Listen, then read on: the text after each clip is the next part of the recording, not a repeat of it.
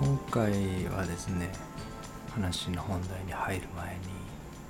話していることの中身の質についてですね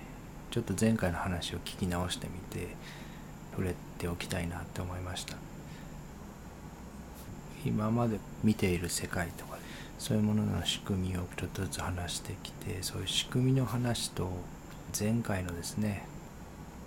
この先どういうふうになっていくかとか1500年前はどうだったとかそういう話ですね。時間の中での話はやっぱり全部ストーリーになってしまいますね。うん仕組みの話はそれは仕組みなので議論するような性質のものじゃないんですけどこれからどうなるだろうとかこういうふうになっていくかななっていたかなみたいな時間の中で変化を話していったりっていう時にはもうそれはやっぱり作った話現実ではない話にならざるを得ないと思うんですよね。なのでどうしてもこう喋ってるものの中にそういう不確定な可能性のあるものとそうではない話とか混ざってしまう。で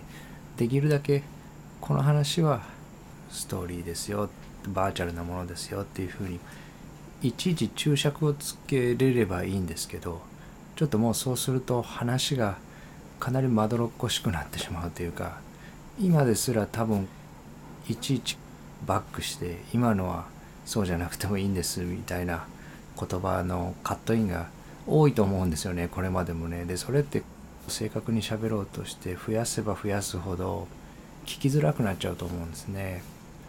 なのでそこはちょっとご容赦いただいて受け取られる方があこれは今仕組みの話をしてるんだなっていうのとそうじゃなくてこの先どうなっていくかとかこの社会がどういうふうになるだろうかみたいなストーリーを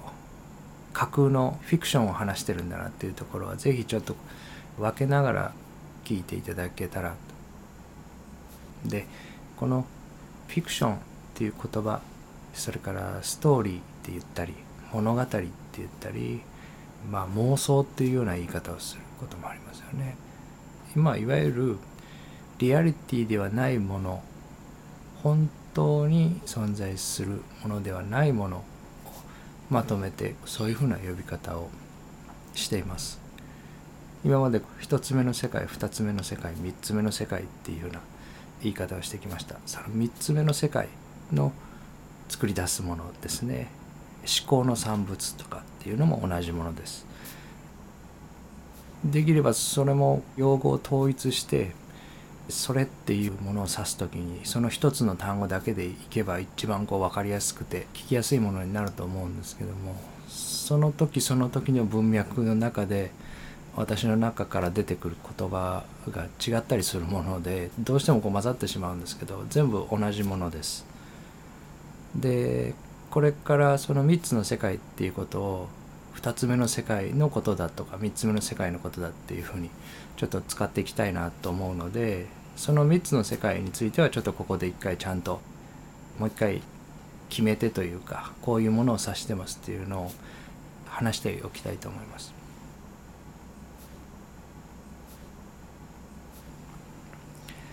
1つ目の世界っていうのは素粒子のスープですねいわゆる物質と言われるような波動エネルギーの集積がある広大なスープですね色付けがされる前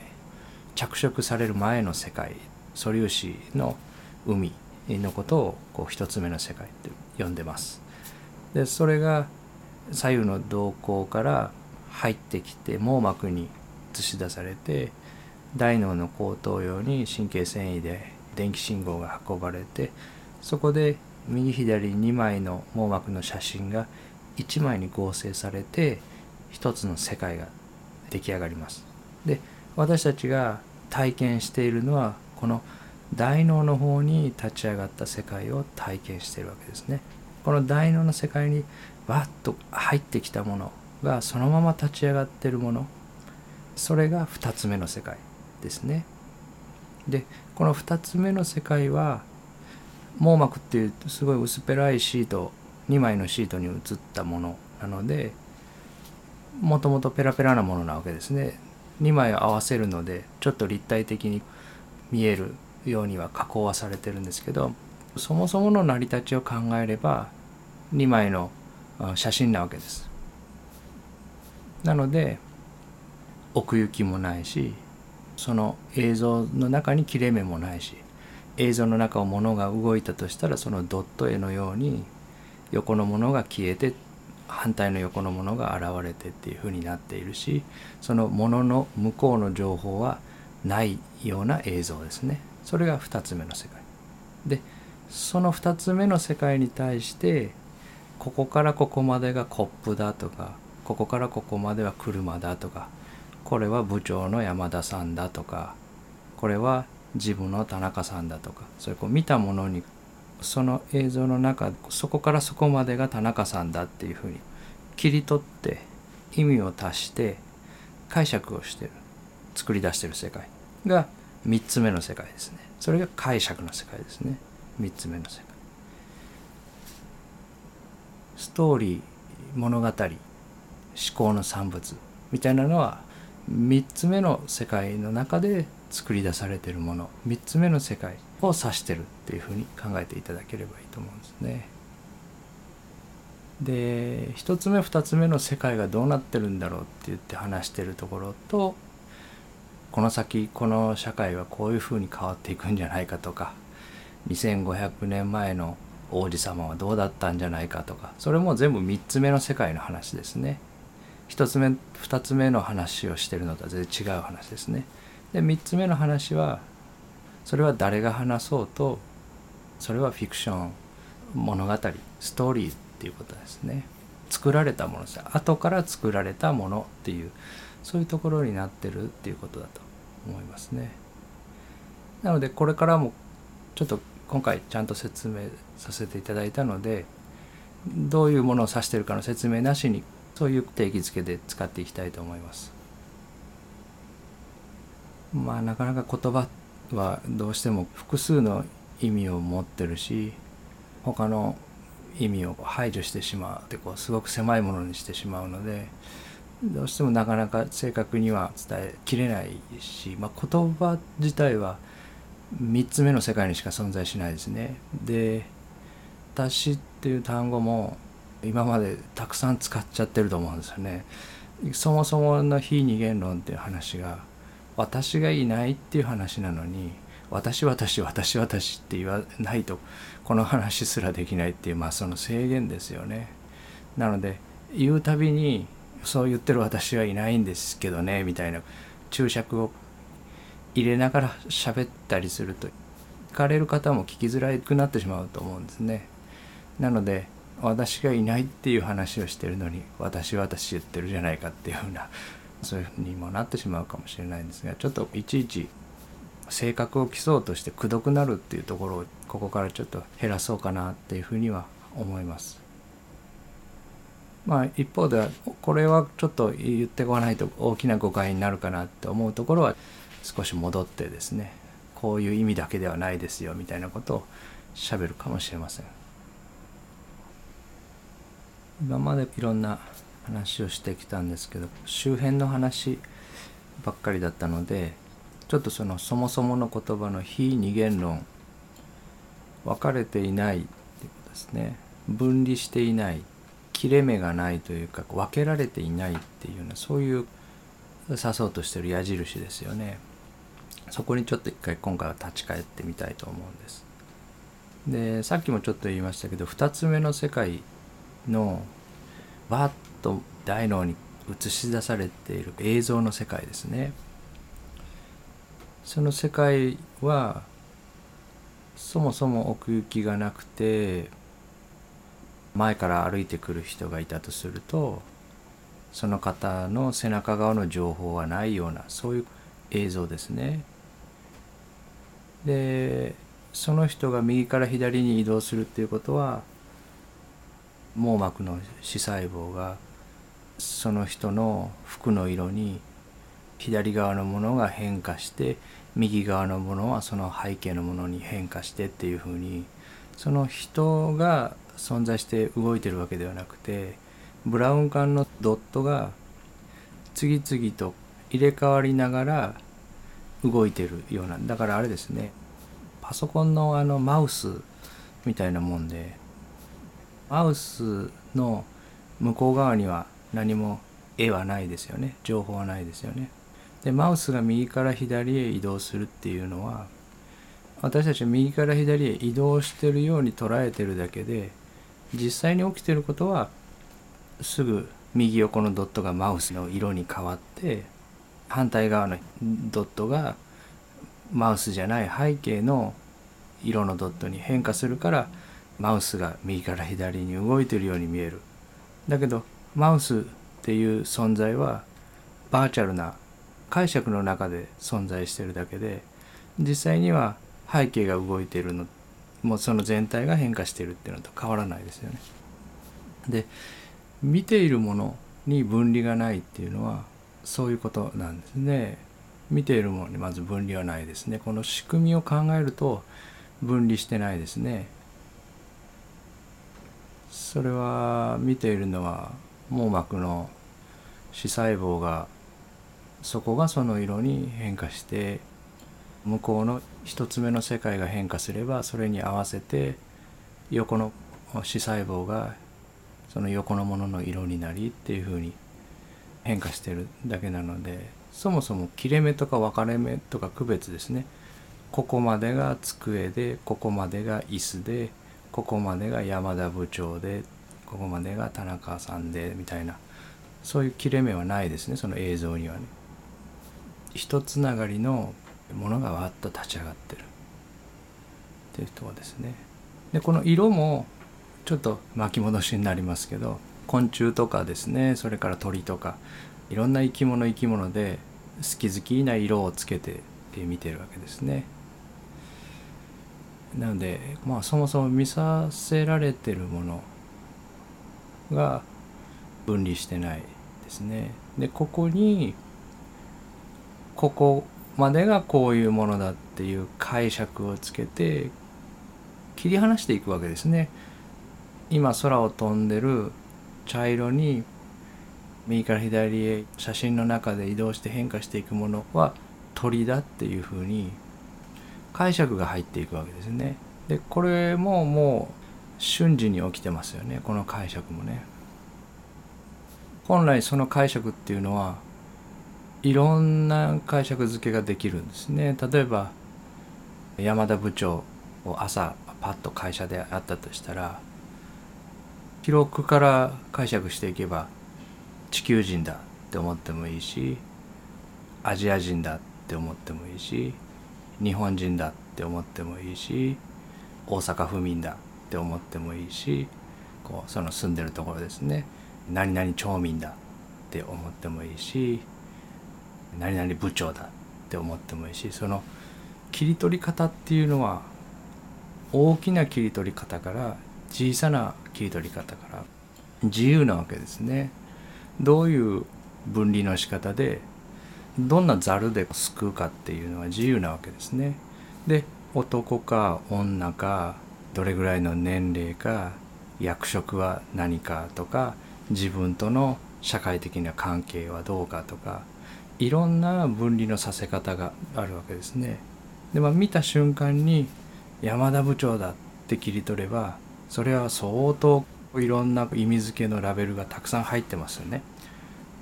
あアジア人だって山田部長朝会ってあアジア人だって思うのとあ山田部長だって思うのでは貼り付けてるラベルの量が違いますね。あホモ・サピエンスだって思ってもいいわけですね。なのでその枠の範囲によってその個体に対する注視の量っていうかアラームの大きさとかその個体に向けなきゃいけない注意力が決まっていってるわけですね。そのラベルによってね。そのラベルは自分たちのこの個体がサバイバルするために自分に危害を与える存在なのかそうじゃないのかどれだけ相手を警戒しなきゃいけないのかアラームの強さになってるわけですね。でアラームは鳴らしてもいい存在なのか鳴らさなくてもいい存在なのかっていうそういう防衛システムですね。この見たものが自分に脅威を与えるかどうかっていうのを瞬時に判断してるわけですね今までの貼り付けたラベルによって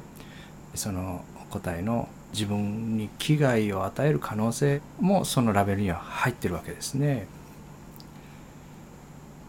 そもそも書かれていないような映像の中に自分を傷つける可能性のあるものがあるかどうかっていうのをいつもいつも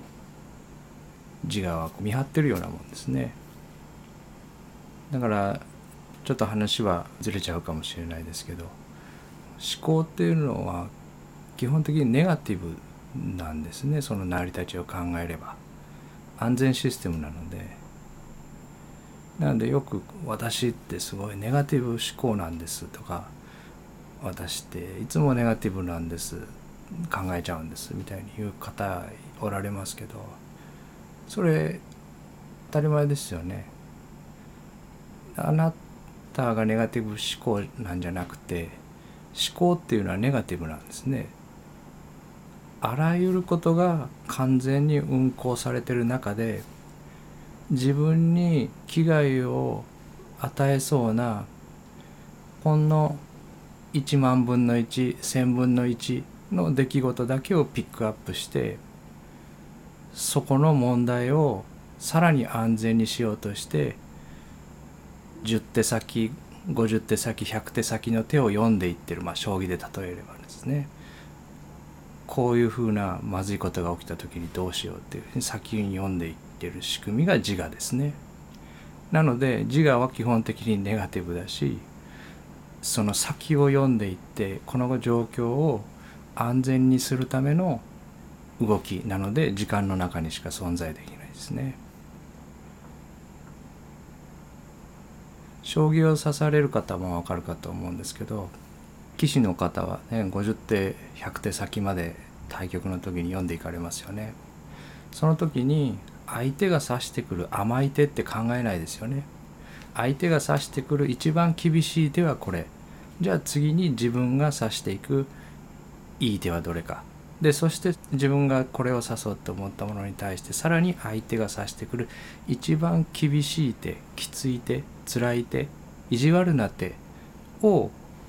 考えてそれに対応することを考えてっていうふうに一番自分にとってミゼラブルな手まずい手ばかりを50手100手先までつなげていくわけですね。でも実際には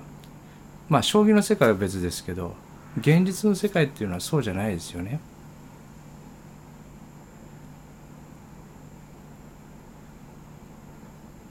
で警察官だって私はいつもそう思ってるんですけど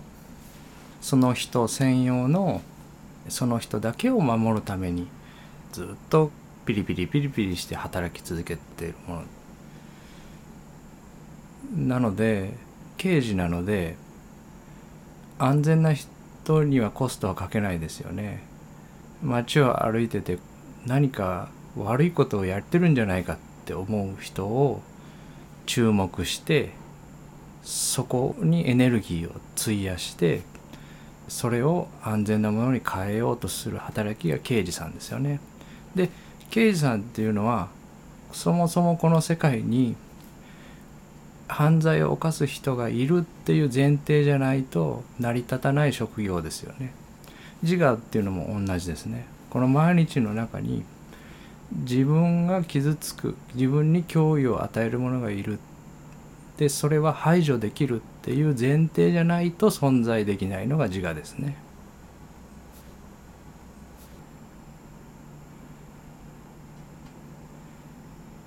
でちょっと話を脱線しちゃったんですけど、まあ、元に戻してその分離がないっていうところを今日は話そうと思ってるのでえー、っと今まで見るっていうことを考えてきたんですけどちょっと別の感覚にも触れたいと思うんですね。例えば聴覚音ですよね。音を私たち毎日聞いてます。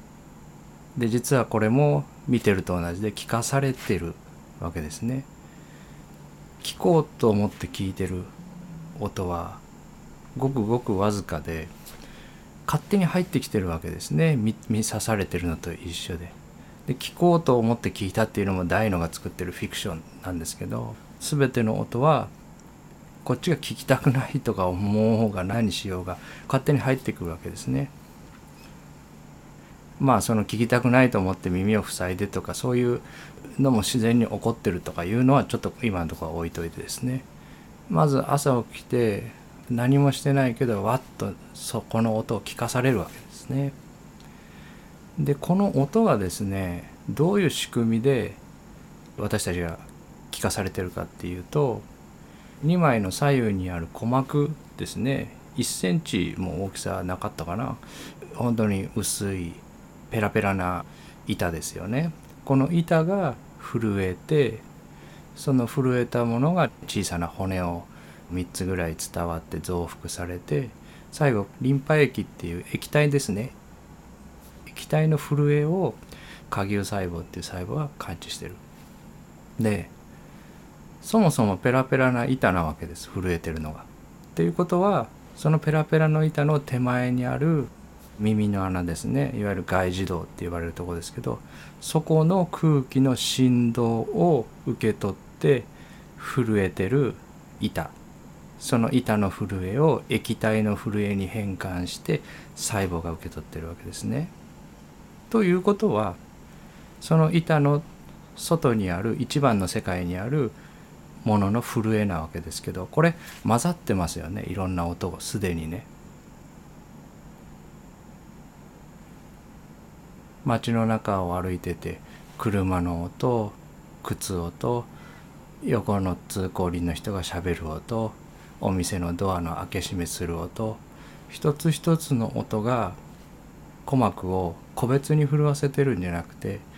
全部がもう空気のところでミックスされてて混ざったものが震えて伝わってきて外耳道の部分の空気をミックスしたものが震わせてるわけですねすでに。その一番の世界ですでに音は混ざってるわけですね。でその混ざったものが1枚の板。を右だったら震わせてで左右にあるので2枚の板ですね2枚の板が結局震えてでそれが骨に伝わって液体に伝わってそれから神経繊維によって電気信号に変換されて大脳に送られて大脳で音として立ち上がって私たちはその大脳の音を聞いてるわけです。ということは聞いてる音は分離してないわけですね。今その瞬間に立ち上がってる全ての音が混ざったものを聞いてるわけです。でその中でこれはピアノの音だとか山田部長の声だとかそうやって後で切り離してるわけですねそのいろんな混ざった音を混ざったまま頭の中で立ち上がってるけども自分が注目するものをこれはこういうことだっていう例えばコンサートに行ってピアノの音がしてればその時に自分がこう体を動かした時の服の絹ずれの音とかですね自分の呼吸の音とかあまりにも音量が違うのでかき消されてるかもしれないですけどそういう音も必ずそこには混ざってるわけですね。隣の人の咳払い、えー、何かが動く音いろんなものがピアノの音と混ざって音量はそもそも違うけども混ざって入ってきていてその中で一番注目したいものを聞いてるわけですね大脳の中ですね。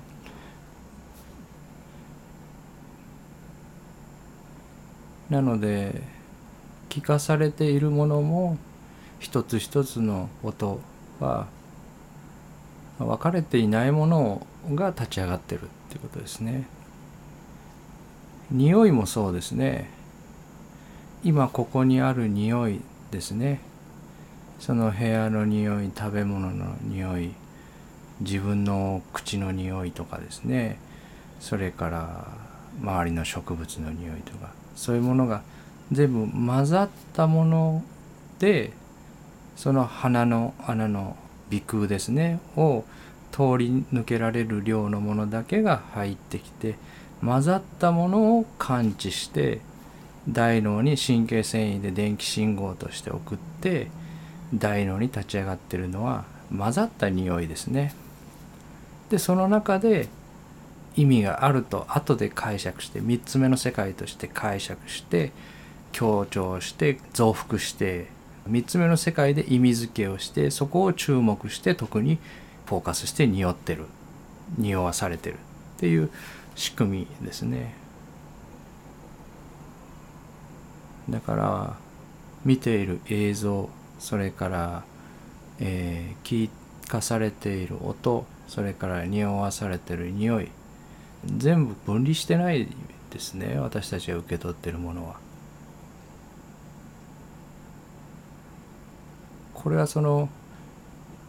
受け取るところの仕組みを考えればもうそうとしか考えようがないですね。網膜は2センチ平方の薄っぺらいシートですし鼓膜は1枚の板ですから時々破れたりとかいうぐらいのね。分離して受け取ってないっていうところは仕組みでそうなのでその今の一連の大脳に立ち上がるまでのところに人為的なものはないですよね。自分が何か調整してるっていうものはなくて自動調整なので頭に立ち上がるまでそのままの混ざったものが電気信号に変換されて混ざったまま台の中に立ち上がっていてでそれをこれは車の音だとかこれは靴音だとかこれは人の話し声だとかいうふうに他の音から分離させて理解しているっていうそういう仕組みですね。だから分離させること自体はとっても高度なことだと思うんですね。他の生き物はそういう受け取り方をしてないと思いますね人間でも赤ちゃんの時とかですね小さな時っていうのはそういうものをわっとこう混ざったものをそのまま混ざったまま受け取って混ざったもののここがこれだとかここがこれだとかって切り分けてないものの中で過ごしてるっていうかねそういうものでリアクションがそういうものの中で起きてると思うんですね。でそれを瞬時にここはこれだここはこれだここはこれだって境界線をパッとつけて受け取ってそこの中で動いていってるっていうものすごくある意味高度なことをやってるんですね。だからもうそもそものそこの境界線がバーチャルなものだっていうことですね。境界線が引かれたそれがもう3番目の世界ですね。それはもう2番目の世界じゃないですね。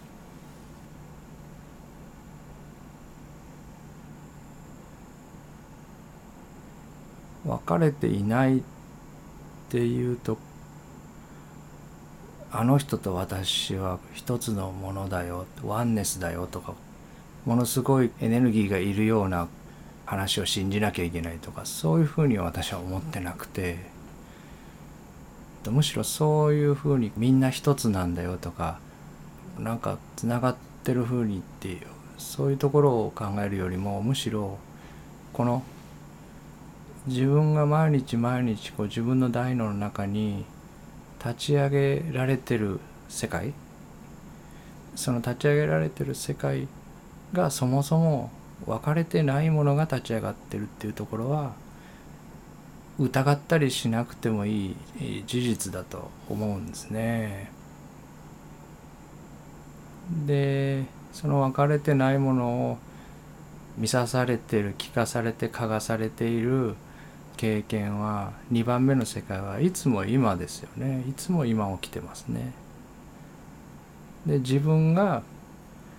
行為者じゃないですねその立ち上がってくるところのシステムはですね。